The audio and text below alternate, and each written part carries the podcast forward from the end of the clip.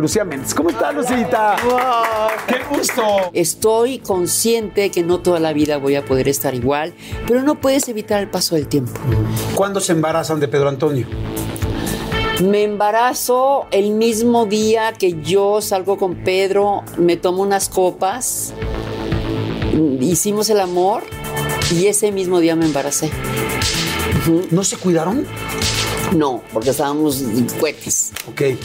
Oye, también se ha dicho mucho de lo de Luis Miguel y ya no sé realmente qué tan cierto fue. Pues sí, ya llegó un momento en que Luis Miguel era tan amable, tan guapo, tan atento, tan todo, que sí caí, obviamente, ¿no? Oye, ¿y no conociste a Pedro Torres por el video de Luis Miguel de la Incondicional? No, yo ya estaba con él. Ah, ok. En la Incondicional ya estaba con él y, y- y ahí estaba yo nerviosa. Claro. Porque lo invitó a cenar a la casa, Pedro. Hasta me salió una perrilla del nervio. Ay, no sabes, el ojo lo tenía así, yo tenía que, que- que estar atendiendo todo y todo hasta. Yo estaba como sacada de onda por mi marido, más que por Luis Miguel, te lo digo sinceramente, no que era Pedro. Es una fiesta privada que le vamos a hacer a Maradona, no sé qué, yo, te- yo quería conocerlo. Entonces llegué, llegué a, la, a la reunión y Maradona muy amable, muy coqueto. Y cuando te hablaba, viste, Regio, a ver, salud, Lucía y tal. Entonces yo, pues también 30 años, yo también no te digo que no estaba coqueta, porque era Maradona, este, había como mucha atracción entre él y yo. Hubo un escándalo tremendo también con, con Yuri, ¿no? ¿Cuándo te menté la madre o cuando llegué drogada o cuando llegué borracha? Estás mintiendo. Estaba con toda la prensa y dijo, no señora, no señora, esta es mi conferencia de prensa y usted no sé cuánto, no sé qué es. No me dio por el alcohol, pero sí me dio por la marihuana.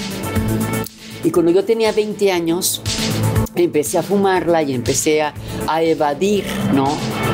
Y duré como, como cinco años, como cinco años evadiendo y fumando y lo que quieras. No, Oye, es que sí te apendejas. Claro, por supuesto. no, claro que sí te pendeja.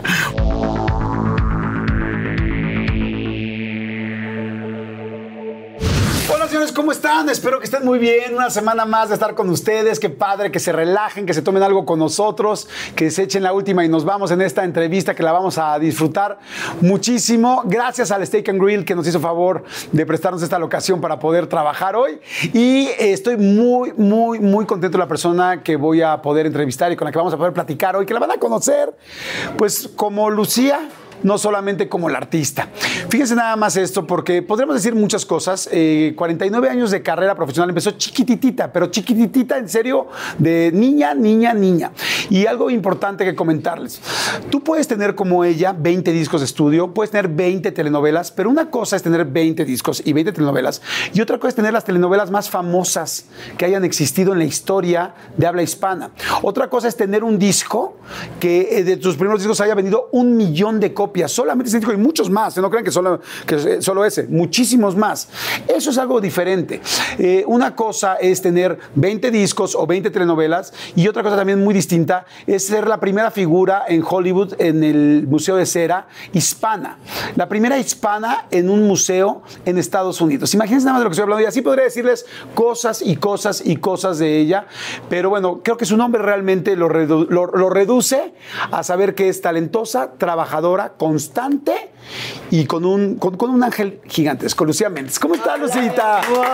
¡Qué gusto! Jordi, hasta que se me hizo. Hasta que se me hizo. Manuelito, como dice Hasta que se me Lucero, hizo ¿no? Manuelito, ándale. No, yo estoy encantado. Para mí es un honor poder Gracias. platicar contigo. Muchas gracias. Eres una mujer con una carrera impactante que tenemos todos mucho que aprenderle. Muchas Y gracias. que estoy feliz de que estés aquí. Decirle a todo el mundo que la vamos a pasar increíble, que por favor se suscriban. Por favor suscríbanse, porque una vez que se suscriben, ya solito el sistema de YouTube les manda, este, ya subimos entrevista nueva y pongan la campanita para que les avise. Y sobre todo que se tomen algo.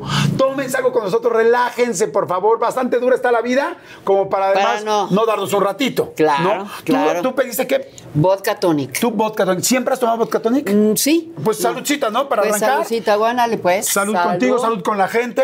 Mm. Dicen que uno si no ve a los ojos, ya sabes que dicen que son siete años sin orgasmo. Ah, no, no, no, no, no, no, no, no. ¿Cómo crees? ¿Ya te años sin echaste siete o no? Claro. No, no, digo, ¿siete sin orgasmo te echaste alguna vez? ¿No? ¿Cuál? Ay, cu- ¿Cuánto habrá sido el más tiempo? Orgasmo, mi amor. ¿Cuánto habrá sido el más tiempo que has estado sin orgasmo?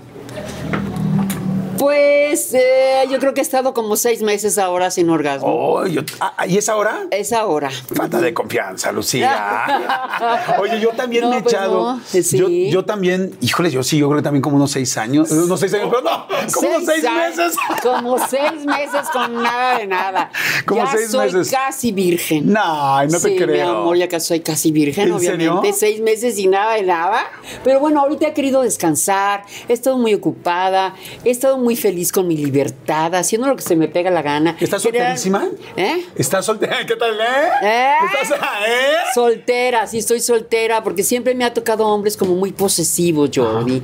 Y eso lo tuve que, eh, eh, me tuve que terapiar en ello, que la terapia no ha sido solamente una vez, han sido varias veces. Y la última que tomé después de esta relación, que sí tomé terapia, porque quería hacerlo, no porque estuviera loca ni porque me sintiera mal, simplemente porque quería tener una terapia inteligente en este momento de mi vida. Y sabes qué? Que estoy muy feliz. Salud, salud, qué bueno. Salud, mi rey. Me gusta que no. Ya que- me gustó tomar. Sí, no, a mí no. pero yo ya lo agarré desde hace como 15 años. o sea. Pero, ah, pero lo malo, ¿sabes qué? Que yo no sé tomar y luego me tomo la bebida como agua o como, com- o sea, muy seguido y pues me emborracho rápido. Luego mis amigas me recuerdan hasta a mi madre. ¿Sabes por qué? Porque al otro día están muy crudas y yo no. Y yo con dos, tres vodkas y un tequila, no, hombre, ya estoy que perdiendo el, el mariachi en fu. Oye, qué Cáigame, una, mariachi, ¿eh? que una vez te pusiste jarra con la doña y Sí. que las tuvieron que subir cargando a un coche. ay, no sé. Sí. ¿Qué pasó? Cuéntame. Ay, no, no, cállate la boca que llegamos a... Primero fuimos a comer. Y entonces me estaba platicando de Thompson, sus novios, y ay, era tremendo el flaco. Me puso el cuerno con una tiple y lo que más coraje me dio es que traía mi bata Christian Dior, la tipa. La saqué de las greñas. Bueno, divertidísima yo en el restaurante del lago con ella. Y yo iba a recibir un, un disco de oro. Entonces le dije, María, ya me tengo que ir porque fíjate, porque no- Quique fue el, el que nos hizo el encuentro, eh, su hijo. Ya me tengo que ir a RCA, María, y no puedo. la, la, la". Entonces, para no hacerte cuento largo, me dice, yo voy contigo. ¿Cómo? Sí, yo voy, con, yo voy contigo. Ah, bueno, perfecto. Entonces salimos y llegó mi carro. Un carro mono del año, muy bonito. Y me dijo, no, yo yo, yo, yo, yo me subo a mi Rolls Royce y tú también, que nos sigan, que no, bueno, nos fuimos. Y entonces cuando se paró la doña junto a mí, todos se quedaron así, petrificados del impacto de ver a María Félix y ella, pues yo me quedé atrás y ella iba caminando, camina, camina, camina, por favor, qué barbaridad, estás paralizada, y yo pues sí estaba impactada, ¿no? De la reacción. Nos sentamos y ella empezó a tomarse sus tequilas, me acuerdo muy bien que ella pidió huevos rancheros y no se comió la tortilla, nada más se comió el puro huevo con la salsa. Y yo y, y me servía yo frum, y me servía yo hasta que llegó un momento que le dije, María, estoy hasta la madre, no me puedo mover y tengo que ir al baño. Me estoy haciendo pipí, María. Y María voltea y me dice, pero ¿cómo es posible si estás ahogada? Le dije, sí, estoy ahogada. No, me dice, ¿y ahora qué hacemos? Le digo, no, pues yo- yo no sé qué hacemos, pero tengo que ir al baño, ya valiéndome gorro a mí todo, ¿no? Y de pronto me dice, te tengo que sacar de aquí, pero imagínate nada más, mañana el escándalo. Eh, ya sé, me dice, que nos carguen. ¿cómo que nos carguen? ¿Cómo que nos carguen, María? Sí, que nos carguen. Estamos muy cansadas y ya nos vamos. Y yo, seguridad. Hizo así. Y fueron todos, ¿no? Así. ¿Sabe qué?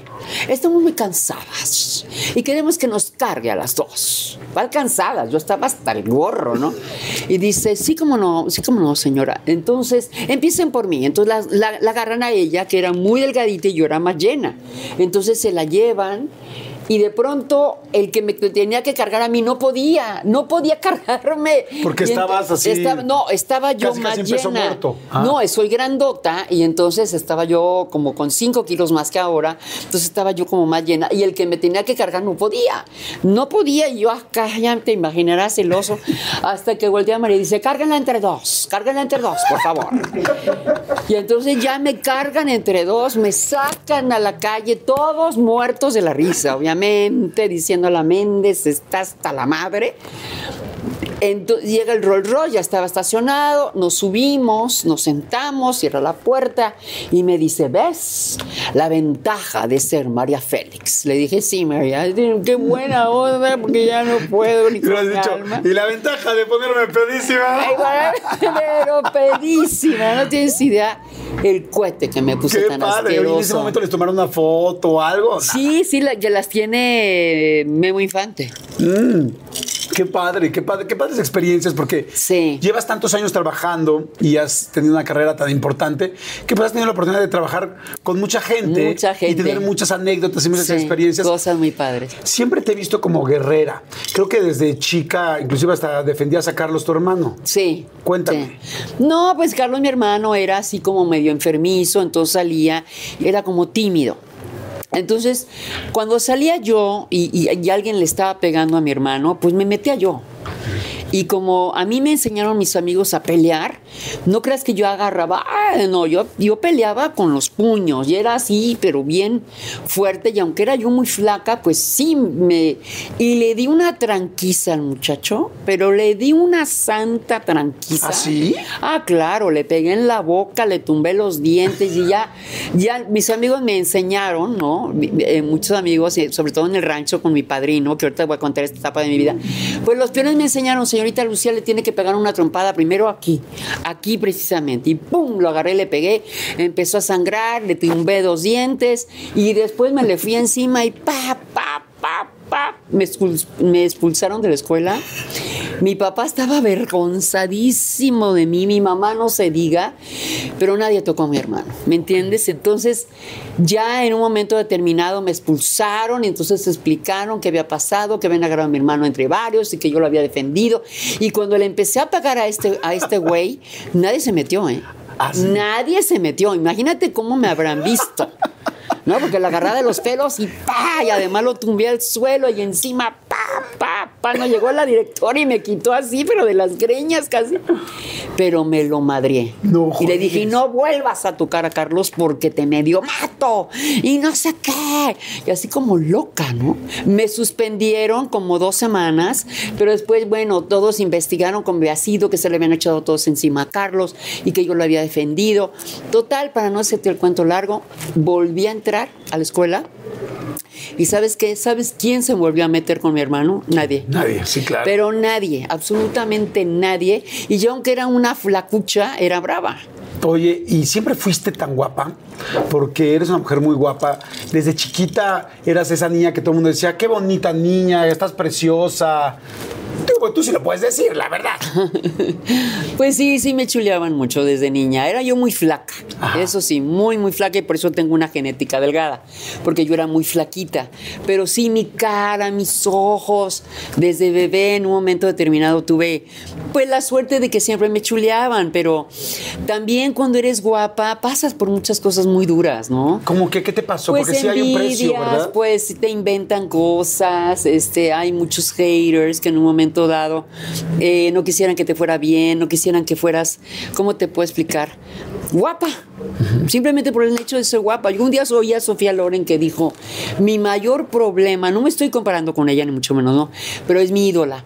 Y dijo, mi mayor problema en la vida fue ser guapa. Sí, porque te, tienes muchas envidias. Muchas pues. envidias, te inventan muchas cosas, te quieren destruir. eh, el hombre, por lo general, eh, no quiere ni que te vean. eh, Es una cosa incómoda y al mismo tiempo muy lindo ser guapa, pero también trae muchas desventajas ser guapa. ¿Te tocó, por ejemplo, alguna vez que no te quisieran invitar a la, a la fiesta donde estaban los esposos? Sí, Otra vez, no, muchas veces. ¿Cómo crees? Muchas veces, sí. Y te costaba trabajo porque decías, oye, pues yo quiero estar ahí en la reunión. Yo quiero estar ahí, a mí no me interesa tu marido. Además, yo a mí no me gusta, no, no, o sea, respeto a la gente que se enamora de un casado, pero a mí no me interesa un casado. No me interesa un casado porque mi padre siempre me dijo, hija, nunca alguien que tome tanto, ni un casado. Porque esas lágrimas de esa mujer tú las vas a pagar. Y el día que yo estuve con una persona que vivía con alguien, no estaba casado. Vivía con ella, sí salí con él. Y sí anduve con él. Y finalmente dejó a esta persona, te lo digo sinceramente. Pero así que yo diga, este señor es casado yo me voy a meter con él, te lo juro, te lo juro que mi padre me ataladrió el cerebro. O sea, de ahí ha sido como siempre tu... Sí, Espera. y con no. esta persona que sí vivía con alguien, que evidentemente no te voy a preguntar el nombre ni nada por el estilo, pero que sí vivía con alguien, te costaba trabajo, era así como de, ya te vas para allá, ya voy aquí, vas a dormir allá con ella, y yo aquí estoy solita esperándote. Sí, sí me costaba trabajo y de alguna forma pues ese era el gran problema porque después él me pidió que yo me casara con él, pero que me retirara de la carrera y que no tuviera hijos, porque él no quería hijos. Ahí fue el tren y dije, no, adiós, no tengo nada que hacer contigo. Nada, absolutamente. Fíjate que a mí, Lucía, una de las preguntas que más me hace la gente es que siempre me dicen, oye, y, y el medio es durísimo, ¿no? Y la televisión es durísima y todos los productores se acuestan con todas y todas quieren con todos. Y yo les digo, mira, la verdad es que no. De hecho, somos ahora muchísimo más cuidados que muchísimos gremios porque nos portamos muy, muy bien. Digo, y si acaso eso era antes, porque antes sí había mucho movimiento, te tocó muchos productores o mucha gente de que, a ver, Lucía, ven para acá, a ver, ¿quieres esto, quieres esto? Porque eres, es que verdaderamente, pues eras la mujer de, yo no digo del momento. O sea, durante 15 años, 20 años, todo el mundo era Lucía Méndez, nada más la mujer más guapa de todo este país, bueno, de América Latina. Me imagino que hubo muchos hombres acosadores en el medio, porque sí estábamos en otra época en la televisión. Sí, había acosadores en el medio, pero en realidad, eh, mira, tuve mucha suerte de tener muchos éxitos, Jordi. Entonces, desde que empecé mi carrera, empecé en cine, me fue bien, luego empecé por una decepción amorosa, vendí un millón de copias, empecé en telenovelas, me fue bien, y llegué a Viviana, y Viviana, pues fue como el ábrete sésamo a la internacionalización, imagínate, hasta cuesta trabajo la palabra, y ya me seguí con Colorina, Vanessa, Tonadi, entonces era mucho éxito, en ese momento no había nada, entonces paralizaba el país, tú sabes perfectamente que eran como fenómenos sociales, y la gente se unía para, para ver las telenovelas, para estar en familia, y lo que pasa es que a mí no me tocó ese rollo. Porque no. De que llegara un productor y me dijera, oye, quiero continuar. No, a mí no me tocó. Tenían miedo que en un momento dado yo hiciera algo porque siempre he tenido valor. Y tenías y también siempre poder. he sido muy neta. Y también tenías poder, porque todo el mundo volteaba a verte. Quiero decirles, para que ustedes ubiquen, un programa de televisión hoy, digo, han cambiado los ratings, pero para que tengan una idea de un parámetro, un programa de televisión hoy muy exitoso puede tener 20 puntos de rating, para que ubiquen. En sus momentos hubo novelas y capítulos de novelas donde Lucía tuvo 80 puntos de rating. O sea, imagínense para que ustedes ubiquen el parámetro. Un gran programa hoy, 20 puntos. Antes, 80. Entonces, pues yo creo que sean Madre Santa. O sea, Lucía dice algo y va a voltear el señor Azcárraga, va a voltear tal, va a voltear los del periódico, va a voltear todo el mundo. Es como aguas con ella. Sí, sí, definitivamente, porque pues eran 80 o tuvo nadie que se paralizó el país completamente. Llegó Ernesto Alonso y nos dijo, si hay 100 puntos de rating en algo, pues es en esta ocasión que, que, que tuvo nadie. Realmente es un éxito maravilloso, colorina. De alguna forma, pues siempre me pasó eso, más mis canciones, más mis películas, con toda esta gente que a mí me tocó la, la época de oro, Jordi. Oye, hace rato que estabas hablando de María Félix, también trabajaste. Pásalo, pásalo. Es que te van a hacer ahí el refil. Gracias, muchas gracias. Este, estaban, a- estabas hablando que. Gracias, mi querido Alex. Gracias. Que mm, eh, trabajaste también con Cantinflas, con Dolores del Río. Río, con Anthony Quinn. ¿Qué tal era trabajar con Cantinflas? ¿Cómo Era, era? muy serio, era muy serio.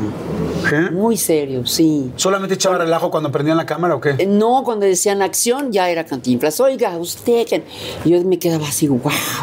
Y decían corte y era muy serio. Se metía a su camper, eh, era muy amable, muy lindo. Pero yo creí que era un hombre que tenía un gran sentido del humor, que, te- que te reías mucho con él. No, definitivamente era su personaje y aparte era Mario Moreno. Ok, era- Era muy, muy serio, muy serio. ¿Qué tal Juan Gabriel? Porque él sí fue, digo, muy tu amigo, ¿no? Sí, inclusive mi compadre bautizó a Pedro Antonio. Eh, Juan Gabriel era genial. Juan Gabriel era maravilloso cuando era Alberto. Pero cuando era Juan Gabriel, cambiaba. Ajá. Era muy especial y lo aceptabas tal, tal como, como, como era, ¿no? ¿Especial Y- en qué aspecto? eh, sí, porque se enojaba, este, si no estabas perfectamente de acuerdo con él, este, eh, era como si él decía algo, era ley y yo era rebelde. Entonces yo le decía, no, no, no, no, Juan ¿Cómo? Gabriel, no, Alberto, no estoy de acuerdo contigo. Entonces se enojaba, se ponía verde. Le decía, pues aunque te enojes, yo no estoy de acuerdo contigo. ¿Muy divo? Cuando era Juan Gabriel. Digo, ¿Por algo le decían el divo de Juárez o no? Yo creo que sí era muy divo. Y sí. tú, también todo el mundo te ha dicho siempre, no, es que Lucía Méndez es una diva. ¿Era divo contra diva? No, no, no, no, precisamente porque yo soy diva por trayectoria, pero no soy diva en actitud. Ajá. Y él sí era un divo completo, era Juan Gabriel, era un divo, era genio, era compositor, era cantante, era un divo. Eso sí es un ejemplo de un, divo, ¿no? Entonces estábamos a eh, desacuerdo porque si yo fumaba se enojaba. Si yo me tomaba una copa de alcohol no le gustaba. Si yo tomaba, comía carne tampoco. Entonces tenía que comer semillas, tenía que comer frijoles, tenía que comer el aguacate, el arroz, muy vegetariano, ¿no? En, en un momento dado él no, no comía carne, ni mucho menos. Entonces yo quería carne, yo quería esto, yo quería lo otro. Entonces me le escapaba y me iba a comer unas, unos tacos al pastor o lo que fuera. Y me decía, no, es que no entiendes que eso te va a hacer daño. Entonces era como, como un papá conmigo regañón. Era, sí me regañaba, sí me decía, sí me llamó la atención. Y casi siempre tenía razón, casi siempre tenía razón. Pero cuando no la tenía, no le daba por su lado. Ok. ¿Y él te cuidaba a tus parejas o no? Te, te decía como que, oye, ¿te daba consejos con tus parejas? Sí, sí me daba consejos, me decía, no, es muy buen muchacho, eh, a ti te gustan los pillos. No, no, no, ¿Los no. pillos? ¿Te decía la palabra pillos? Me decía pillos, te gustan los pillos, los que se van de parranda y regresan y te hacen y te tornan, mientras que este muchacho es lo mejor que hay, porque Lucía, eh, sí, sí se metía en mi vida emocional, ¿cómo no? ¿Y tú eh, lo apoyabas con sus parejas o no? Claro, yo lo apoyé siempre, a Juan Gabriel siempre lo apoyé, hiciera lo que hiciera con sus parejas, pero era como muy discreto también, ¿eh? No creas que era tan abierto. No. Estaba, estaba leyendo algo muy lindo que cuando fuiste el rostro del Heraldo, ¿verdad? Sí. Que, este, que, que bajaste cuatro kilos en dos semanas. Que te dijeron, no, no. No, pues, en una semana, cinco kilos. ¿Cómo crees? Pues, ¿qué en hiciste? un pan y agua, me desmayaba, me estaba muriendo. Como dicen las de Lupita Jones, ¿no? Tres almendras. Que- Ay, nada más como comentario, ¿no? No, como comentario, pues es lo que dijeron, que daban puras almendras. Imagínate, yo me quedé muy impresionada con, con, con, eh, Elena Lizárraga, que dijo me daban nada más almendras y agua y me estaba muriendo. Me vino una descompensación y, y- y, pues sí me impacté. La verdad te lo digo, sí me impacté, la conozco, la quiero mucho, es guapísima y es de estas nuevas generaciones que dices, qué padre que hablen tan neta, tan sincero, ¿no? Y, pues bueno, eso fue lo que me pasó, me puse una dieta increíble, bajé como tres kilos y medio, casi cuatro, y los Alarcón les gustó mucho, dijo, oye, tú tienes mucha fuerza de voluntad, nos queremos que seas el rostro. Pero luego para explicarle a mi papá que yo era el rostro, imagínate qué rollo, con mi papá era súper conservador de Guadalajara, eh, pues tuve que llegar a mi casa y decirle, me voy de la casa, papá, porque yo quiero ser artista y tú no me dejas, y porque él no quería. Y tú ya No vi que eres rebelde, o sea que es como que no te dejas tan fácil. no me dejaba porque era rebelde, pero mi papá también me metía aro, me decía, no, eh, te vas a ir a Europa a estudiar idiomas. No, papá, ya me mandaste a Pensilvania a estudiar inglés, ya no quiero, ya no quiero, yo quiero ser artista. Entonces, a los 17 años empecé mi carrera, pero ya mi papá no tuvo más remedio, ¿no? Porque yo ya estaba eh, rebelde de irme de mi casa, de, de escaparme o no sé qué. Y entonces yo creo que él pensó, sí lo va a hacer, esta lo va a hacer. Entonces mi papá me empezó a apoyar, mi mamá siempre fue una comparsa muy grande para mí, un apoyo maravilloso para mí. Y fíjate, Jordi, que después mi papá se convirtió en mi más grande admirador, porque vio que las cosas las tomé con seriedad, vio que las cosas las tomé con, eh, pues con mucho cariño, con mucha disciplina, con mucha pasión, y empezó a ver que yo empezaba a triunfar bien, ¿no? Que me iba bien, que, que de alguna forma todo, todo iba caminando, y, y mi padre se convirtió en mi, mi fan, En tu fan, en mi admirador. en tu admirador. Oye, y después tu papi muere de cirrosis, caray. Sí. ¿Y cómo fue ese momento? Fue horrible, la verdad, mi padre eh, muere de cirrosis sin fumar ni tomar. No me digas. De un coraje que le hizo pasar un sobrino que le robó dinero. Y le dolió tanto a mi papá que se le tapó el coléroco. Empezó como con una hepatitis y después posteriormente ya le empezó la cirrosis. Duró cinco años con operaciones y entre la vida y la muerte y tal. Y, ah, y pues se me murió. Cuando yo tenía 20 años muere mi padre y yo me tuve que encargar de la viuda con los cuatro, con mis, mis hermanos, que éramos cuatro, o sea, éramos porque murió Carlos, pero cuatro hermanos y mi madre, una viuda muy joven, y yo con 20 años. Entonces, pues tuve que ir a trabajar, a trabajar a morir. eh, empecé cantando y empecé, afortunadamente ya estaba en Colorina, ya tenía un nombre, ya tenía eh, eh, eh, algo, un prestigio, y eso me ayudó muchísimo a poder salir adelante, pero a mí me quedó el paquete. ¿Pudiste despedirte de tu papá? Sí, sí me puedes pedir de mi papá y sobre todo con unos dolores espantosos. Es una muerte terrible. Tú no tienes idea lo que es morir de cirrosis. Es algo que verdaderamente yo no podía verlo de, de- lo que sufría, de lo que gritaba, de lo que se desesperaba y, y definitivamente pues así murió mi padre. En algún momento, eh, porque a veces nos pega mucho decir esto, pero es real, y yo creo que todos los que hemos tenido algún papá, en mi caso yo también ya perdí a mis dos papás con enfermedades, ¿en algún momento pensaste, por favor, Dios mío, ya llévatelo? Sí, cómo no. Definitivamente me dijeron los eh, médicos que se quedaba en la plancha, eh, que ya no podían hacer nada por él o que si le inyectaban un calmante para, para que no estuviera ta- tan, tan, tan mal, pero que definitivamente ya era su desenlace. Y tuve que decidir lo que sí, que mejor eso y... Y pues bueno, se me muere mi padre, me pongo muy azotada, me, me- o sea, muy rebelde, muy dolida. Me dolió muchísimo lo de mi papá. Tuve un descontrol muy grande, muy, muy, muy grande. Porque a pesar de que era pues celoso y me tenía controlada y tal, era un, un padre que pues me enseñaba, era muy, fino, era un hombre muy culto, era un hombre que todo me compraba, era su consentida hasta cierto punto, porque también a todos mis hermanos los, amaba, pero como ya era la loca, la artista, pues era como diferente, ¿no? Mi personalidad. Y al perder a mi padre fue un momento muy difícil para mi vida ¿Te deprimiste? muchísimo. Mucho, me deprimí muchísimo. No me dio por el alcohol, pero sí me dio por la marihuana. Y cuando yo tenía 20 años, empecé a fumarla y empecé a, a evadir, ¿no? Y duré como, como cinco años, como cinco años evadiendo y fumando y lo que quieras. Y posteriormente, pues al entrar a terapia, al entrar a ver las cosas como son, no podía seguir evadiendo, no podía seguir dañándome, no podía seguir eh, ida en un momento dado, pero no podía tanto fumarla porque te soy sinceramente, sincera, tenía mucho trabajo. Entonces la fumaba cuando podía, que era pues una vez al mes, una cosa así, porque tenía, cuando no tenía la telenovela, tenía la película, el disco, el palenque, entonces no iba a salir yo así, ¿no? Simplemente me, me ponía como a pensar en mi papá, en Dios, en no sé qué, y pues realmente este, lo dejé. Lo dejé porque aparte te afecta a la memoria, te saca celulitis, te seca, te, te deshidrata y, y te pone muy, muy aislado. Dicen que no hace daño, sí hace daño. Claro. Te aísla, te, te afecta, te, te, te va mal, ¿me entiendes? Aunque tomas mucha agua y lo que quieras cuando la fumas, definitivamente por un lado me ayudó, pero por otro lado no me ayudó.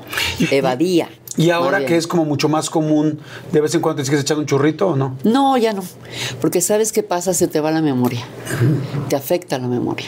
Y eso fue lo que dijiste mejor, ¿no? Sí, ¿Y cómo, se me olvidaba paraste? a qué vine, a dónde voy, o sea, qué rollo, ¿no? ¿Nunca llegaste a una novela que dijeras, oye, No. sí me eché dos, tres pasones y ahorita sí, No. ahí en la torre son no, muchas no, para escenas? Nada. No, nunca, nunca, ni cantando, ni en escena, ni nada. Lo hacía como muy privadamente. Ok. O con una amiga, o con un amigo, para divertirme. Pero no, nunca, nunca, nunca más lo volví a hacer porque me di cuenta que, que o sea, eh, ¿qué es lo que iba a hacer? Que no sé qué, o sea, te, te pones. eh, te va afectando, te va afectando, te va afectando las neuronas, ¿cómo no? ¿Qué, qué te estaba preguntando? Ah, Yo creo que sí. ¿eh? Yo creo que yo. ¿Dónde me quedé? ¿Dónde me quedé? No, es que sí te apendejas. Claro, por supuesto. no, claro que sí te apendeja. Oye, ¿probaste más cosas? No, nunca. ¿Nunca te daba No. miedo? Sí, me daba mucho miedo. Ok. Veí cómo se destruía el alma, cómo destruían todo, cómo se ponían irascibles. No. Gracias a Dios nunca fue así. Y, y lo- este asunto de que si se te había desviado el tabique No, y de- fue nada mentira, real, ¿o no? fue a un novio que lo dejé. Yo me operé mal. Mi, mi nariz era más ancha. Ajá. Entonces en un momento determinado no me gustaba. Y fui la muy eh, tonta con un médico que lo más delicado de operarse en la vida es la punta de tu nariz, porque la punta al universo, ¿no? Y entonces fui y me dejó una depresión. Depresión, o sea, O sea, hundido. hundidito aquí. Ajá. Y fui y canté con Raúl Velasco. Ya con la nariz diferente y con una hundidita aquí. Y bueno, se hizo un gran escándalo. El señor Escarraga se asustó mucho y me dijo: Te vas a Estados Unidos a apurar con Fulano, no sé qué, a ver si te pueden arreglar, no puede ser. Y sí, llegué, me quitaron un poco de cartílago del oído y me lo pusieron y fue muy simple. Pero eh, yo tenía un novio que lo dejé y de alguna manera pasó ese, ese chisme en las discotecas, en los antros, y empezó a crecer, a crecer, a crecer, a crecer, que un médico había llegado había hablado al programa de Memo Ochoa y que le habían dicho que yo, de meterme tanta cocaína, se me había hecho pedazos el cartílago. Y eso fue absolutamente falso. Porque Memo Ochoa salió y dijo, eso no es cierto. Aquí no habló ningún médico, ni, ni, ni han dicho nada de cocaína, ni nada de no sé qué. Entonces, de alguna forma, se hizo tan grande el chisme. Yo no lo paré a tiempo y entonces todo el mundo comentaba eso que te digo. Y siempre es más impacto el chisme que no existe a cuando aclaras que no es cierto. Y yo creo que siempre una mujer tan guapa como lo eres tú, cargan una parte muy emocional, porque todo el mundo dice, qué guapa estás, qué guapa eres, qué guapa, ¿no? Tú eres además una mujer muy talentosa, pero también siempre era como el rostro de Heraldo, la guapa del tal, la mujer más guapa. La guapa. Con los años y con la edad, ¿te empieza como mujer a dar miedo a decir, no puedo perder esa parte de mí? No, fíjate que no. Fíjate que no. Digo, trato de, con- eh, de conservarme, trato de tener buen dermatólogo más que meterme a hacerme cirugías, ¿no? Pero yo creo que estoy entendiendo el pasar del tiempo. Eh, precisamente me ha servido mucho la, la terapia. Estoy consciente que no toda la vida voy a poder estar igual. Estoy consciente de que me cuido, sí, mis luces, esto. Pero no puedes evitar el paso del tiempo. Y creo que en eso me ha servido mucho la fe, me ha servido mucho mis guías espirituales y la terapia que he tomado. Claro. No me voy a dejar. Voy a tratar de cuidarme hasta donde pueda. Claro. Pero ya cuando el momento llegue de que ya todo se derrumbó, pues ni hablar. Ni hablar, ¿no? Hago mucho ejercicio, me cuido, eh, te digo, tengo muy buen dermatólogo, cremas, tomo agua, como bien, pero la verdad, ineludiblemente llega la edad y no puedes hacer Claro. nada. Entonces vas a estar tranquilo, en algún momento vas a decir, me dejo mis arrugas, pues ya ves a las mujeres les preocupa mucho el cuello, la piel del cuello. No, dejar, decirte que me dejo, no, no me voy a dejar. No me voy a dejar como no se dejó María, por ejemplo, a Doña, como este, Dolores del Río, que son mis grandes ejemplos, ¿no? ¿Qué es lo más Pero- gordo que comes? Así que dices, oh, me voy a dar esto. Ay, pues me como un pozole, me como tacos de, de suadero, tomo- como este. No eres así de pan con cajeta, tar- no, hecho una no, no tanto. Soy de sal y tortilla. Ah. Y me encanta el frijol. El frijol es lo que más amo en mi vida. Los frijoles. Los Fíjate frijoles, nada sí. más. Me encantan los frijoles, me encanta la comida mexicana, pero también me encanta la comida cantonesa. Me fascina. Me gusta comer bien, tomar la proteína, hacer ejercicio, todo. Pero también me gusta eh, comer lo que yo quiera, lo que a mí se me dé la gana. Y tengo la facilidad que siempre he sido flaca. Claro. Siempre he sido delgada. De repente con tanta fama, con tanto dinero, porque también pues tuviste, yo creo, de las épocas doradas de la televisión en México, no, no creo, de las épocas doradas de la televisión en México, ¿no te empezaste a sentir muy responsable de toda tu familia y lo que de repente a veces parece ser un favor y una ayuda se vuelve una obligación? No, de que por supuesto, te asfixias. Llega un momento que dices, ¿por qué yo? ¿Por qué lo tengo que resolver todo yo? ¿Por qué yo en las noches lloraba y decía, pero ¿por qué yo? Aunque yo estaba muy feliz de que mi madre estuviera tranquila y todos mis hermanos. Permíteme un segundo, perdón. Salud. Salud. No, es que, no, es que como la vi que también estaba ahí, para mí es como Sí. muy importante poder Sí. brindar con todos. Aquí mi aura. Además, quiero que sepas que le gustan las cámaras, ¿eh? ¿Ah, sí? Sí. Sí, no, entrale, entrale, perdón, ya estamos en Toma mi vida, toma, ya no quieres, mi amor. Ay, bueno, es, a ver, Agus, échate porque estamos trabajando. Sí, ahí. es que la vi, la vi que le estaba entrando, se está echando casi en Hidalgo. No, pero es agua, es agua. ¿Cómo crees que va a estar tomando eso? Oye, perdón, te interrumpí, horrible, horrible. Sí, dime. sí. Entonces me decías, sí llega un momento donde llorabas en la noche diciendo, ¿por qué yo? ¿Por qué yo? ¿Por qué yo? ¿Por qué tengo que llevar esta responsabilidad tan grande? Y tenía 22 años, ¿no? Entonces, ¿por qué yo? ¿Por qué tengo que ver? ¿Y por qué mi mamá se apoya tanto en mí? Porque de pronto la mujer viuda te ve como marido. te empieza a ver como marido y tiene una super codependencia contigo, como la hija que todo Sí.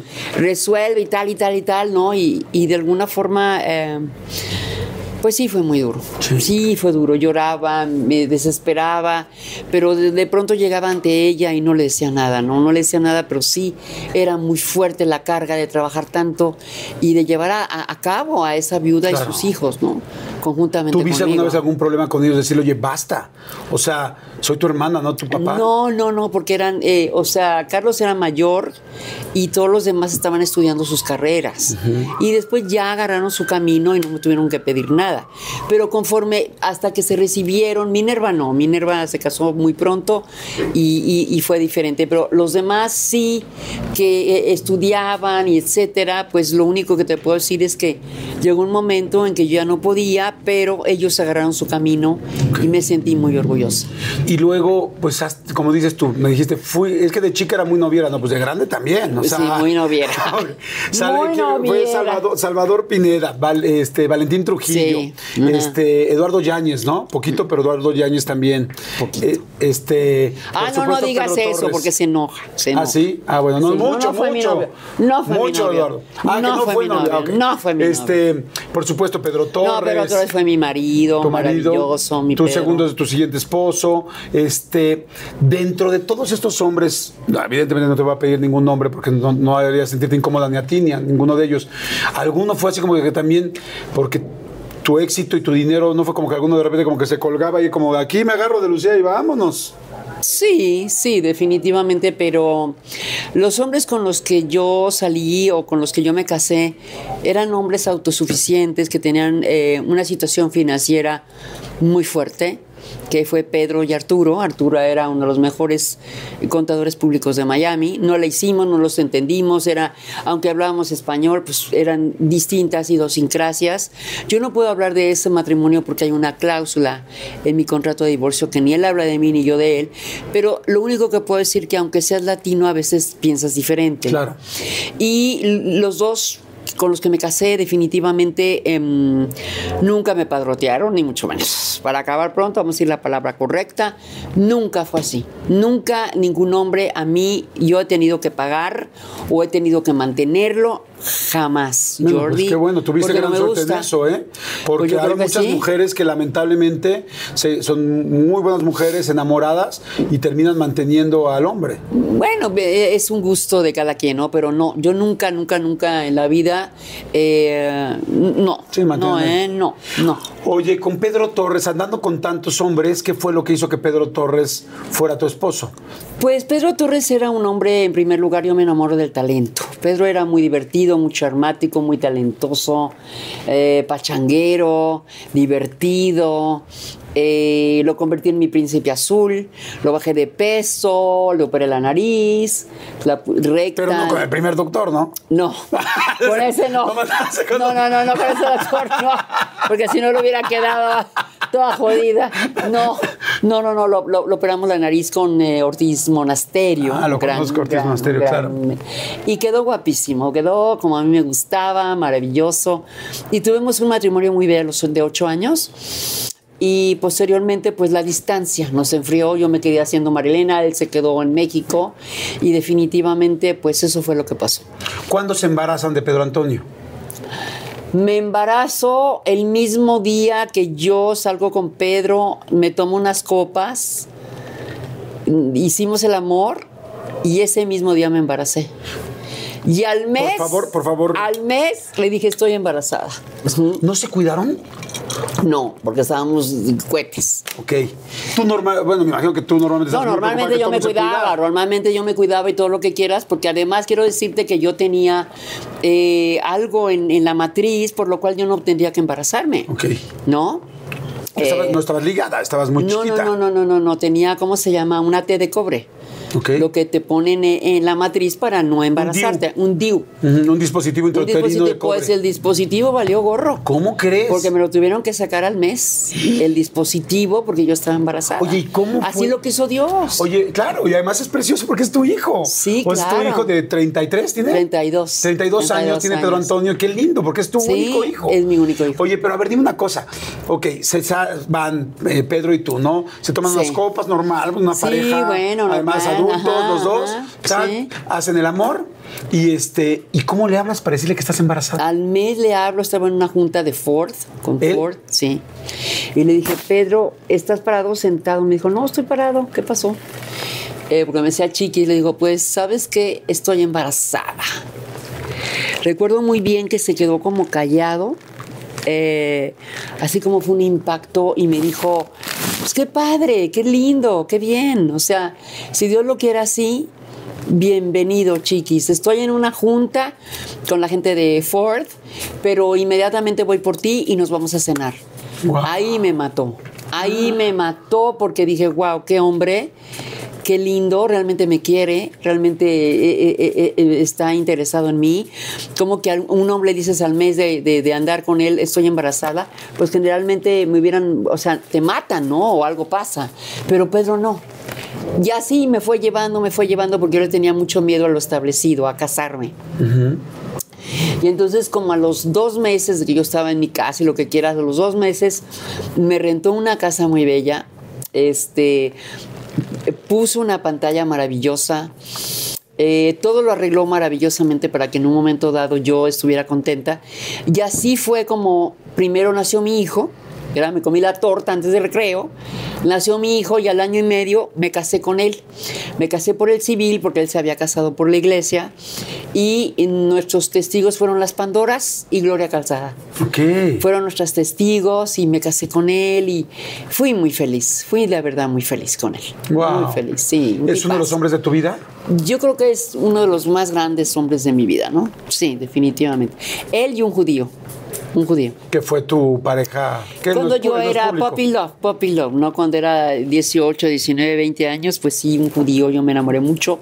Pero teníamos distintas religiones y ese fue un problema. Claro. Realmente, pero yo me enamoré perdidamente. En esas dos ocasiones me enamoré mucho. Oye, eh, también se ha dicho mucho de lo de Luis Miguel y ya no sé realmente qué tan cierto fue. Tú algún día me platicaste, un día tú y yo estábamos platicando fuera de cámaras y, y me platicaste que estabas en, en un cuarto de hotel y que te tocó la puerta o algo. ¿Cómo? ¿Sí? Sí, ¿O me estoy confundiendo? sí, sí, en Acapulco, en, en Miami. En Miami me buscó y esto sucedió y eh, de alguna forma... estabas en tu cuarto? Yo estaba en mi cuarto y me tocó la puerta y me dijo que estaba muy triste porque no sabía nada de su mamá. Salud. Salud primero por Pedro, que me encantó, qué bonito detalle y qué lindo que un hombre te llame y te diga, claro que sí, mi amor, perfecto, paso por ti a cenar, qué lindo. y Sí, qué lindo. Si así Dios lo quiere, salud. Bienvenido el hijo porque así lo quiere Dios. Salud por él. Y ahora cuéntame entonces de Luis Miguel. Estaba Entonces, en una... eh, estaba yo en un, en un eh, festival en Miami cantando y lo que quieras y como a las una de la mañana llegó y me tocó la puerta y, mm, y le dije, ¿qué, ¿qué pasó yo con los pelos parados? ¿No, Luis Miguel, qué onda? Eh, yo Ah, lo pero ¿a veía, yo lo veía... Luis Miguel, ¿qué fueron a trabajar a un evento? Sí, fuimos con, con Raúl Velasco. Ah, ok, ok. Entonces yo canté con Raúl Velasco y no me acuerdo si él cantó también o estaba en Miami. Creo que sí, porque iba de smoking y todo. Entonces, O sea, abro ¿sí estaba de smoking? Sí, a la una de la mañana iba de smoking, con una botella en la mano, guapísimo. No, no, no. ¿Y no. tú en pijama o qué? Yo en pijama con los pelos parados. ¿Cómo era tu pijama? ¿Te acuerdas o no? No, era una bata, era una bata ligera y un pijamón riquísimo. Ajá. No, no, no era caliente porque estábamos en Miami, pero no estaba yo así de tararararara. No, no, no, no. Ajá. Estaba yo con mi pijama linda y mi bata, y entonces salí con los pelos parados. Le dije, oye, Luis Miguel, por favor, ya me estoy durmiendo. No, no es que yo tengo esto y tengo lo otro, y mi mamá, y no sé cuánto, y no sé qué. Para no hacerte el cuento largo, me estuvo platicando y todo, pero no pasó nada. O sea, no, me, no, no, no pasó nada porque yo lo veía pues como un chavito. O sea, haz de cuenta, me dijo que tenía 20, yo 30. Y dije, no, le llevo 10 años, no, qué flojera. Total, se fue. Y en un momento determinado sentí O sea, ¿no que- entró? Sí, entró, se sentó y se fue. Él pensó, yo ahorita creo que me, no, Sí. va a pasar esto, no, no pasó ni madre. Nada, ¿ni un beso? No, ni un beso. me Ay, dejé. no, Lucía, ¿cómo Ni un beso me dejé. Nada, nada. Pero absolutamente intentó. nada. No, fíjate, porque me notó muy decidida Ah, ok, y tenía yo carácter. O sea, una mujer de personalidad. No creas que el hombre llega y te va a fajar. No, no, no, no. No, yo te voy a decir algo. Digo, al final, yo como hombre, si llegas y aunque tú vayas con toda la intención de besar a alguien, si ves que esta persona está poniendo mucho eh, distancia, sí. No, pues dices, sí. ¿para qué, para qué ¿Para nos qué? hacemos un momento incómodo? Sintió que no iba a pasar, sintió que no iba a pasar. Entonces hablamos y todo lo que quieras y posteriormente pues me empezó a buscar, me empezó a, a- a ¿Pretender? llamar, a pretender, era muy espléndido, un chavo muy espléndido. ¿Que te mandaba regalos o qué? Sí, me, manda- me, me daba regalos, pero bueno. Alguno de ellos no lo recibí. Y la que vivió muy, muy de cerca todo fue Pati Padilla, que en ese momento eran mis relaciones públicas. Y entonces, pues sí, ya llegó un momento en que Luis Miguel era tan amable, tan guapo, tan atento, tan todo, que sí caí, obviamente, ¿no? Y anduvimos como, ¿qué te diré? Como tres meses, tres, cuatro meses. Ajá. Y yo me sentía rara, porque él era, yo le llevaba pues, aparentemente 10 años y no era así. Él tenía 17 y me engañó. O sea, te dijo que 13. tenía 20. Él me dijo que tenía 20, yo le llevaba 13 años, había ido a la cárcel, me hubiera tenido que llevar mis cigarritos para fumármelos en el bote, ¿me entiendes? Y, y pasaron, pasó el tiempo y tenemos muy buena comunicación. Nos reíamos mucho, nos llevábamos muy bien, tenemos anécdotas, Pati y yo, muy divertidas en el departamento de Mickey. Y claro que había muchísima atracción y tal. ¿Cómo que, cómo que, qué pasaba? Pues nada, la guerra de palomitas, este, olvídate, ah, un día se, se estaba dando un baño en, el jacuzzi, se inundó el departamento y como no podían decir nada, porque imagínate nada, para su papá lo mata, pues a cubetazo limpio con la seguridad a sacar el agua, pati pati y yo, y así, miles de cosas que íbamos al cine todos disfrazados, un día que se me ocurrió pedir un trío, y entonces me tomé tres tequilas y yo andaba ya alegre y quería cantar el rey y me decía, compórtate, compórtate, por favor, eres Lucía Méndez. ¿Y qué? Me vale gorro que sea Lucía Méndez. Entonces imagínate, el trío no daba crédito, ¿no? Eh, ver películas de terror y pegar gritos, o sea, yo tenía 30, pero mi madurez era de 25, ¿no? Eh, Mentalmente, porque más que vivir, eh, eh, trabajaba mucho, sí Claro. tenía mis novios y tal, pero tenía mucho trabajo. Y él tenía 17, pero en su cabeza tenía 25, ¿no? Ajá. Tenía ya como muchas cosas que ya Luis Miguel había vivido. Es que lo que te iba a preguntar, por ejemplo, Luis Miguel siempre dijeron que sexual, que, que tenía como un sexual, un despertar sexual mucho más rápido. Lo que desde chico había empezado. ¿Eso era cierto o no? Pues no lo sé, pero yo creo que Luis Miguel ya no se, ya no se conocía al primer hervor, ¿eh? ya no era así como un niño de 17 años ingenuo, era muy inteligente, era muy maduro para sus 17 años y yo creo que él empezó a vivir muy temprano, muy, muy temprano. Entonces, como que congeniábamos, ¿no? Porque él era muy inteligente, nos llevábamos bien, Pati Padilla estaba con nosotros y bueno, nos divertíamos, íbamos al cine, íbamos acá. Eh, te repito, ¿Buen besador o no? No, muy bien, muy, muy, muy lindo. Pues cómo no, imagínate. Oye. Su mejor momento y mi mejor momento, pues cómo no. Claro. Claro que sí. ¿Son de los besos que recuerdas que dejas guardados? Sí, son los besos que puedo dejar guardados, aunque los de amor, los de por amor se sienten guardados. Yo no me enamoré tanto de él porque siempre consideré que no era correcto. Siempre tenía como ese juicio, ¿no? De decir, no, no está bien, no me puedo enamorar, no debo andar con Luis Miguel. Y eso fue lo que me sacó adelante. Y conocí a Pedro y dejé a Miki. Y del más guapo pasé a una, una persona que era feo, pero cuando yo vi que era de mi, pues más o menos mi generación, cuando vi que era su talento, su manera de ser, su madurez, su simpatía, pues lógicamente dejé a Luis Miguel, fíjate. Oye, ¿y no conociste a Pedro Torres por el video de Luis Miguel de la Incondicional? No, yo ya estaba con él. Ah, ok. En la incondicional ya estaba con él y, y- y ahí estaba yo nerviosa. Claro. Porque lo invitó a cenar a la casa, Pedro. Pero Ya. Pedro sí sabía que habías andado con él. Claro que sabía y Pedro era el hombre más seguro del mundo. Claro que sabía perfectamente. Pues si él estaba haciendo cuando calienta el sol. Cuando regresa de Acapulco y, y, y Miki conoce a Mariana Yazbe, que ahí la conoce, y se apantalla, o lógicamente Mariana guapísima, entonces ahí aproveché yo para salir con Pedro. Ok. ¿Ya me entiendes? Y no volverle a hablar a Luis Miguel O jamás. sea, de alguna manera tú tronaste a Luis Miguel. Sí, sí lo tiene. ¿Y qué te dijo? Pues cuando tenía 28 años me dijo de todo. De todo. Cuando me estaba divorciando de Pedro, sí me citó y me dijo de todo. Allá después te volvió a citar y no quiso regresar. No, porque no, porque ya era, yo creo que yo definitivamente lo decepcioné, ¿no? Me acompañó Betty Pino y Betty Pino lo platica en su libro. Porque estaba como en las telenovelas oyendo así pegada, ¿no? Porque me acompañó y le dijo, Miki, por favor, Be- Betty, quiero hablar con Lucía, métete al cuarto y, y- y- no quiero que, que oigas nada. Entonces ella dijo, sí, está bien, pero yo todo. Como en las telenovelas, te digo. Claro. ¿No? Oye, y hace rato me dijiste que hubo re- hubo regalos que no le recibiste. ¿Qué no le recibiste? No, un día me regaló una, una pulsera llena de brillantes. Le dije, no, Miki, no. No, no, es demasiado. No, que me encanta. No, Miki, no. No, de verdad, Miki, muchas gracias, no. Y se la regresé. Entonces él como... ¿Te sentías muy comprometida? Sí, no quería como comprometerme tanto, ¿no? No quería como... eh, pues él era muy chico. Era como, como, como dañarlo, como verme ventajosa. O sea, yo nunca serví para eso. Oye, ¿se han vuelto a ver ya grandes? No, fíjate que no. No lo volví Ni a ver. hablar. No. Sería lindo, ¿no? Platicar algún día, volverse a encontrar, porque se pasaron una época tan bonita que Sí, seguramente muy la divertida. recordarán. Y cuando hicimos, hizo la, la incondicional Pedro, lo invitó a cenar a la casa. Mm, sí, me dijiste. Y yo muy nerviosa, hasta me salió una perrilla del nervio. Ay, no sabes, el ojo lo tenía así, yo tenía que, que- que estar atendiendo todo y todo hasta Miki me dijo, ponte un hielo, no te preocupes, porque yo estaba como sacada de onda por mi marido, más que por Luis Miguel, te lo digo sinceramente, no que era Pedro.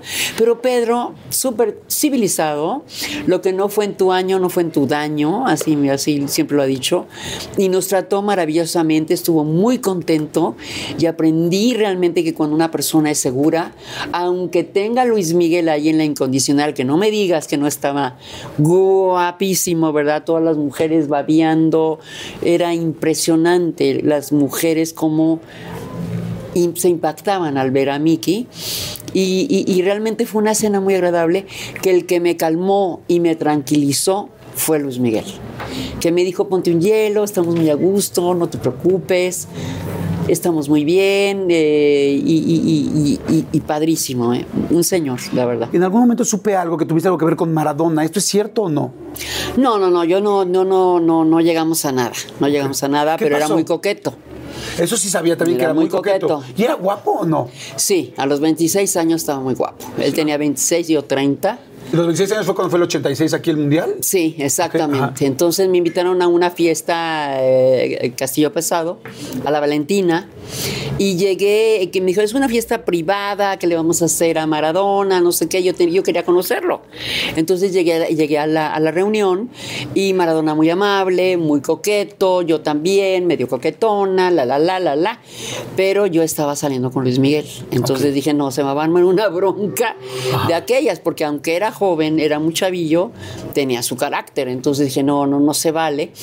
Pero estuvimos platicando, hubo mucha química, hubo como que wow, como que sí. ¿Pero ni las manitas se tocaron? No, porque de alguna forma había demasiada gente, era, iba a ser un chisme, yo tenía nervios de que eso se supiera, etcétera, etcétera, ¿no? Entonces realmente no, no, no tuvimos nada. Pero después, eh, al pasar el tiempo, yo grabé Cuore di Pietra, una canción en italiano que pegó mucho. Estuvimos en el tercer lugar del Kid Parade en Italia. Corazón de piedra en Cuore italiano. di Pietra, corazón de piedra, Que mucha gente no lo sabe, pero hablo perfecto italiano. Tú o nadie. Ah, ok, Cuore di Pietra. Bueno, No, no es cierto, obvio no. Pinche, pinche Jordi, verdaderamente, hijo de tu madre. Qué horror. No, no, no. Oye, no. ¿No hablas italiano? No, nada, nada. Sé decir prego y espagueti. que juntos hacen muy buenos, ¿no? Oh, Por prendi, la salsa, la boloñesa. prendi, cuesta Ah, mano. bueno, pues eh, lo conocí, me habló eh, cuando grabé Corazón de Piedra y me llamó mucho la atención porque me estuvo buscando y total hablé con él y me empezó a O decir, sea, te no, buscó ya después. Sí, después. Oh, no, yo tengo corazón de piedra por las drogas, por mi vida, porque no, no he sido totalmente un buen padre, no he sido totalmente un buen marido, nunca, nunca he cerrado el ciclo y empezó bla, bla, bla, bla, bla, con corazón de piedra. Entonces me llamó mucho la atención que dijera que a él le había llegado mucho esa canción porque él sentía que tenía corazón de piedra. Terminamos de hablar y nunca más volví a saber de Maradona, pero eh, me sentí muy halagada de que le gustara pues mi música, que le gustara esta canción de Corazón de Piedra y que de alguna forma se haya abierto conmigo y me haya expresado tanto dolor que tenía en su corazón. ¿no? Wow. Sí, sí. Pues qué lástima, pues ahora que pues ya a veces que en paz descanse Diego Armando Maradona, Sí. cuando uno ve a una persona que está lamentablemente sin poder salir a flote Sí. eh, con las adicciones y con muchas situaciones, dices, Con muchas qué tanto sí. ha vivido y qué tanto le ha dolido y qué tantas cosas trae atrás. Sí, y eso lo tenía y tú sí lo herida. supiste entonces. Sí, estaba herido, estaba mal, estaba a las drogas y que no podía y que eh, no entendía qué le pasaba. Y me dijo, si yo hubiera jugado sin drogas, ¿tú te imaginas lo que yo hubiera logrado? Imagínate, así. Decía que se reventaba un día antes y luego llegaba a jugar. Y la mano de Dios y los goles y todo lo que realmente conocimos después de, Ma- de Maradona, pues hubiera sido una maravilla, Claro. algo, algo, un fenómeno, fuera de- porque es un fenómeno, Claro. fue un fenómeno. No, por supuesto. Bueno, ya lo vimos ahora sí que recordado mundialmente y uno de los Sí, mejores jugadores no, de, no, la, no, cuidado. de la historia. Oye, y este, no me quiero imaginar esa noche que se conocieron ahí en la Valentina. maravillo, ¿eh? Porque tenía unas piernotas, él tiene unas, Hermoso, unas hermoso. piernas increíbles. No muy alto. Ajá, no muy alto. Ajá, no muy alto, pero eh, la verdad, este, muy lindo, un cuerpo muy lindo, su cara, su simpatía. Y cuando te hablaba, viste, Regio, a ver, salud, Lucía y tal. Entonces yo, pues también 30 años, estaba yo en un momento, pues. no, es que eso iba a decir. O sea, y. Lucía Méndez también yo creo que llevan y te entreguen, te, te- perdón, te, te presentan alguien como, mira, es Lucía Méndez, actriz de aquí. Él también se le dan de ver caído los calzones. Dicho, wow, qué mujer. Sí, la verdad que sí, estaba muy emocionado, estaba muy coqueto. Yo también no te digo que no estaba coqueta, porque era Maradona, este, había como mucha atracción entre él y yo. Pero te digo, no podía, tenía el impedimento este de, Claro. ya sabes quién. Sí, tenías una relación y además son Pues públicos no, los no, dos. no era, pues, exacto, son públicos los dos, hubiera sido un escándalo, yo no quería. Total, me hice güey, me hice güey, pero definitivamente era muy coqueto, ¿eh? Claro. Era muy, muy coqueto. Me imagino. Oye, ahorita que hablabas de escándalos, hubo un escándalo tremendo también con, con Yuri, ¿no? Cuando habían dicho que si, este, bueno, que se enojaron y que eran, pues eran muy cercanas. Ajá. ¿Qué pasó realmente? Me salí del cristianismo. ¿Tú te saliste del cristianismo? Sí, ¿Ella. ¿Ella te invitó al cristianismo? Yo busqué a Yuri después de que cantamos en la Casa Blanca. Eh, después del 9-11, Emilio Estefan reúne a varios íconos, como él consideró, digo íconos, de- no estoy diciéndome ícono yo, eh, sino que él dijo no, varios íconos, la, la, la. Entonces Oye, estaba... perdón que te interrumpa, pero ya te cuidas muchísimo, ¿no? Porque te acuerdas que luego pusieron hasta los memes que tú supuestamente estabas en todas las, este, en todos los eventos internacionales y que te ponían atrás, ¿o no te acuerdas de eso? Los Óscares en Ah, todos lados. exactamente, sí, yo, ¿no? exactamente, exactamente, En los Óscares. Y en todos lados, sí, cómo no. cómo ¿Sí no. ves los memes y En eso la no? luna también eso. Sí, veo los memes y me divierten muchísimo y no me molestan, al contrario. Ah, claro, o sea, es estás muy divertido. Son muy divertidos. Muy, muy divertido. Bueno, pero discúlpame, te interrumpí. Y entonces me estás diciendo de Yuri te saca del cristianismo. Sí, o sea, yo busco a Yuri porque tenía todo y no tenía nada. Me sentía ahí también inventé mi, perfume de feromonas porque cuando tú no tienes atracción es como una persona, eh, es como un fantasma, no te ve nadie. Total, en esa, ese día no fue mi día, eh, fue maravilloso, le cantamos a Bush, la Casa Blanca, Wow. ni siquiera eso me llamaba la atención. Te digo, no me animaba nada, no era feliz, tenía todo y no tenía nada, en fin. Y, y- y llegó Yuri y entonces me empezó a administrar la palabra y yo de alguna forma pues me metí al cristianismo, pero me tocó un pastor que me defraudó. Nunca me administró la palabra. eh, comentaron que se le había metido un diablote porque dejó a la mujer, este, hizo mil cosas el pastor. Entonces a mí me decepcionó. Y yo me encontré al padre López, que es católico, y me dijo, tú no eres cristiana, tú eres católica. Entonces empecé, me empecé a juntar con él, con el padre López, a leer la palabra, que fue él realmente el que me administró la palabra y empecé a en- entrar en la fe y en todo este rollo. Y me sentí muy bien porque aparte yo creo en la Virgen María. Y de alguna forma el cristianismo no cree en la Virgen María, cree en María como Madre de Cristo, pero no en la Virgen María. Entonces, eh, realmente yo era sumamente católica y, me hubiese encantado que me administraran la palabra, que me hicieran caso y nunca me hizo caso este pastor, nunca me peló. Entonces yo pienso que cuando yo me fui al catolicismo, Yuri se molestó. Ella nunca lo ha dicho, pero yo pienso que ella no le gustó. Y, a su marido tampoco, que era pastor. Entonces, em, un día eh, sucedió algo en, cuando estaba muerta mi madre, ¿no? Que el marido de Yuri, yo le dije a Yuri, oye Yuri, mira, tu hija se, ya, ya habían adoptado a, Camila, entonces estaba mi mamá atendida, em, llegaron Yuri su marido, y yo le dije, Yuri, tu hija se parece mucho cuando yo era niña por mis ojos grandes, entonces él volteó muy, como enojado y me dijo, no, mi hija no se parece a ti, pero lo dijo fuerte, lo dijo de una manera Mm, despectiva hasta cierto punto. Estaba mi hermana, estaba eh, mi hermano Abraham, estaba toda la gente y hay mucha gente que lo oyó. Para no hacerte el cuento largo, se van y todo lo que tú quieras y yo me quedo muy sacada de onda y me los encuentro en el restaurante San Angelín. Y llegué y le dije a, este, a él, no, yo la verdad estoy muy decepcionada, Rodrigo, de por qué este, de alguna forma los pastores que Vincent Valedón, no puede ser, es una decepción total de la que yo me llevé, del cristianismo, no sé qué, bla, bla, bla, para no. Y entonces Yuri hace una conferencia de prensa con su marido que por cierto vi que tenía la, la, portada de su disco atrás, ¿no? Y empieza a decir que yo drogada y borracha le dije ta ta ta ta, ta ¿no? Que se lamentaste. Que se lamenté y eso no fue cierto. ¿Pero que se lamentaste en dónde? En, la, en el, en el restaurante San Angelín, que yo llegué borracha y drogada y que entonces eh, yo, yo le dije eh, ta, ta, ta, ta, ta, y que yo la había insultado y que no sé qué, y eso no era cierto. Yo llegué y le dije a, a Rodrigo que estaba decepcionada de los pastores, que porque me había tocado una experiencia muy mala y que realmente pues qué tristeza, fue todo lo que dije, ¿no? Pues yo creo que les molestó y tal.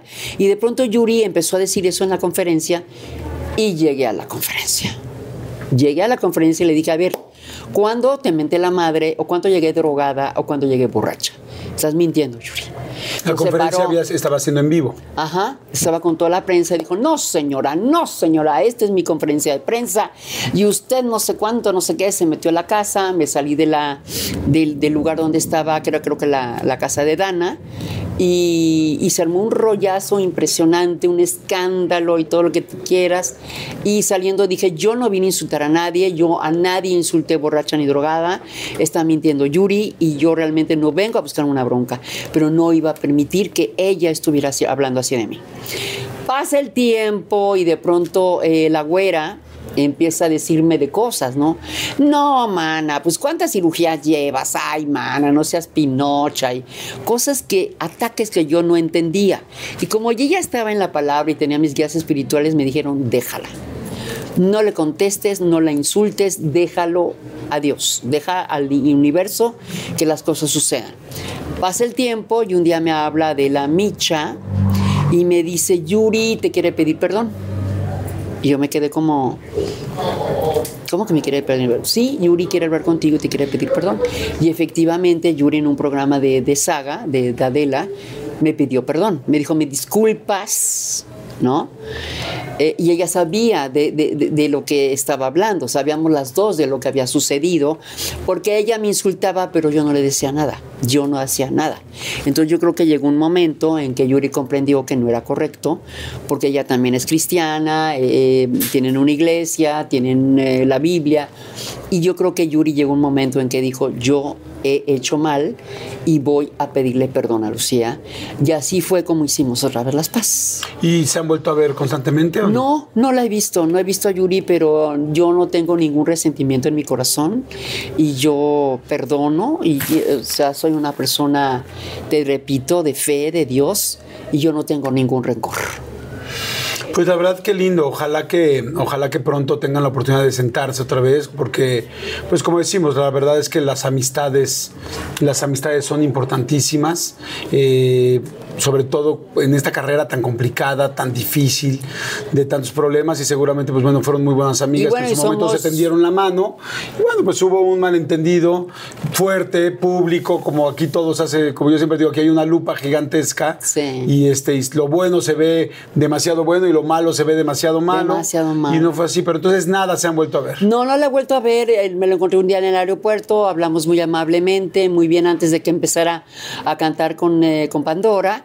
Y muy bien, buena onda, buena vibra. Y, y- y yo sigo teniendo buena vibra para Yuri. Seguro habrá otra oportunidad. Claro, claro que este, eh, también evidentemente sé que hay otra situación complicada que tuviste con otra compañera y también respeto mucho eso porque sé que, pues, que hay cosas que son muy delicadas y muy personales. Entonces, y, y lo, y lo que entiendo también es que son... Es un medio complicado, no complicado por drogas y por tal, por lo que todo el mundo piensa, no, un medio complicado porque hay muchos egos, porque hay complicaciones en cuanto al trabajo, Envidias, hay muchas envidias, hay, envidias. hay mucho talento y poca. no, hay talento y hay pocas oportunidades.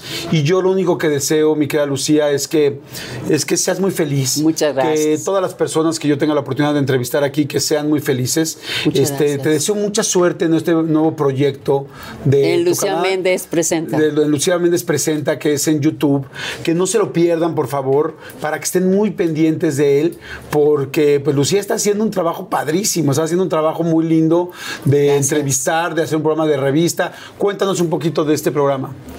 Pues bueno, es un programa tipo magazine. Eh, vamos a hablar de todo tipo de temas. Vamos a hablar de, de todo lo que pueda ayudar a la mujer, de todo lo que pueda ayudar al ser humano, de temas muy interesantes con distintos investigadores, que de alguna forma pues es, es- es padre también en un momento dado saber cosas que nunca te imaginaste. ¿no? Claro.